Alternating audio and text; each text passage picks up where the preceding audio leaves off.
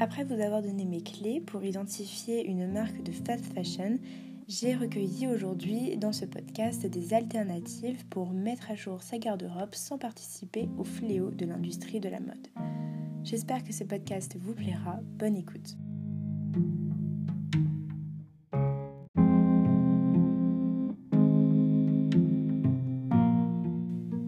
Le premier point euh, de ma liste, c'est l'achat de vêtements de seconde main. Donc soit sur des sites de vente entre particuliers comme Vinted pour le plus connu je pense, ou alors pour une version un petit peu plus haut de gamme vestiaire collective. Là je savoir qu'il y a une réelle recherche d'authenticité de produits.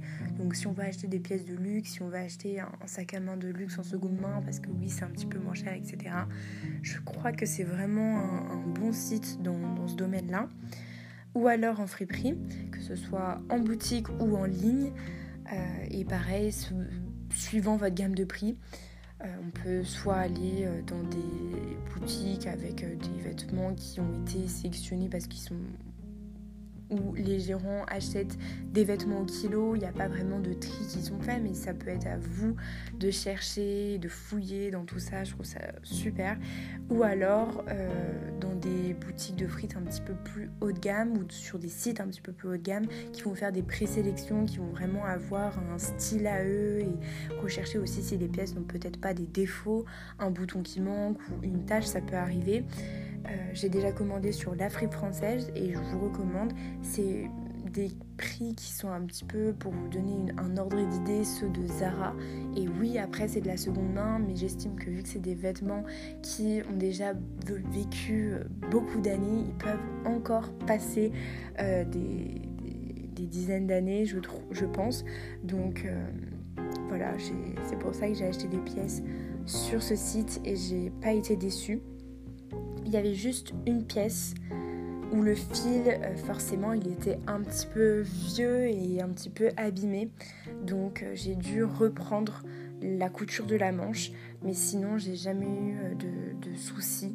Et puis, si on fait un petit peu de couture, on se rend compte que raccommander un vêtement, c'est prolonger sa vie et c'est mieux que de le jeter. Le vêtement n'est pas fichu, n'est pas déchiré, c'était juste décousu, donc c'était pas grave. En autre option pour la seconde main, on a les personnages shoppeuses qui vont, là encore une fois, une, option de plus haut de gamme, j'ai jamais testé, qui vont faire une présélection mais par rapport à vos goûts. Vous allez peut-être remplir, je sais pas, un questionnaire, je sais pas trop comment ça marche, mais je sais que ça existe. Et euh, voilà, selon vos goûts, elle va faire une sélection. Cette personne va faire une sélection d'accessoires, de pièces, de chaussures peut-être, etc. Je pense que ça peut être vachement cool. Mais euh, voilà, encore une fois, c'est selon vos gammes de prix. Autre point, la location de vêtements. Là, c'est pour, euh, je pense, des personnes qui ont tendance à acheter une pièce parce qu'elle correspond vachement bien à un thème d'anniversaire, de fête, et ensuite l'oublier et plus trop avoir l'occasion de, remettre cette pièce. Elle finit dans le, dressing, elle n'est jamais remise et c'est dommage. Du coup, la louer, c'est ben, une manière d'avoir une tenue assez unique peut-être un peu plus haut de gamme parce que c'est de la louer pour une soirée, donc c'est moins cher que de l'acheter pour toujours et de l'acheter en prix plein. Donc euh, se faire plaisir, acheter une pièce luxe, mi-luxe, pourquoi pas pour une occasion particulière, ça peut s'apprêter. Et ensuite euh, la rendre parce que forcément on va la mettre que pour cette occasion-là. Donc je trouve ça pas mal. Ou alors faire une présélection de pièces, donc quelques pièces pour le mois avec un ou deux accessoires et un ou deux accessoires et ça permet de, de, faire un roulement et de jamais mettre la même chose du coup. Euh, je dis pas d'avoir un dressing entièrement euh, rempli de pièces de location que vous allez rendre, d'avoir des pièces qui sont à vous, mais avoir quelques pièces comme ça qu'on change tous les mois par rapport aux saisons, par rapport à notre style. Peut-être du coup acheter des pièces un petit peu plus sur les tendances et moins intemporelles parce qu'on sait qu'on va les rendre. Donc euh, une fois que la tendance sera passée, bah, de toute façon on n'aura plus cette pièce, donc voilà, ça sera plus à nous, donc c'est pas grave. Donc voilà, je trouve que c'est aussi une bonne solution et ça permet voilà, aux personnes qui ont tendance à, trouver qu'elles mettent tout le temps les mêmes choses mais qui n'ont pas envie de, faire une surconsommation de vêtements, et eh bien de pouvoir rouler, de pouvoir euh, mettre euh, plein de pièces différentes sans euh, les avoir tout le temps, voilà, en les ayant louées.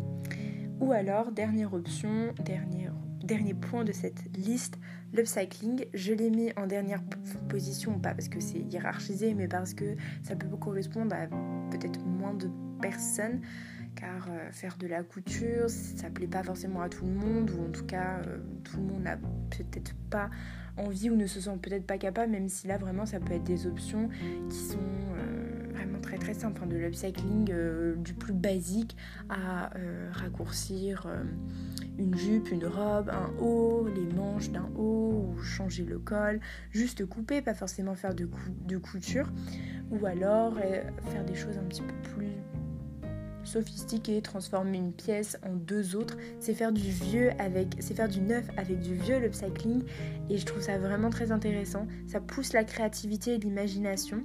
J'ai par exemple réalisé à partir d'une, d'une combinaison pantalon un top, donc là c'était plutôt simple parce que c'était le top était déjà formé. Et une jupe. Donc là je devais un petit peu tout changer tout bouger. J'ai juste dû avoir euh, euh, j'ai juste dû euh, des boutons et j'avais euh, ma pièce qui était, qui était faite. C'était super et je trouve que ça rend très très bien. Donc euh, voilà, ça peut être une bonne, une bonne idée si une pièce euh, est dans notre dressing depuis des années, qu'on n'a pas vraiment remise, qui nous va plus, mais qu'on aime quand même, je ne sais pas, l'imprimer, la matière, qu'on trouve qu'elle est de bonne qualité, qu'on n'a pas forcément envie de la vendre ou qu'elle s'est jamais vendue, et eh bien pourquoi pas la transformer si vous avez des idées, si vous savez un petit peu de, créativité et d'attrait à la couture, ça peut être une bonne idée pour euh, consommer la mode autrement avec des choses qui sont déjà dans notre dressing et on a juste à rajouter, je ne sais pas, des boutons, euh, du, filet, une aiguille et puis on peut faire euh, toute autre chose.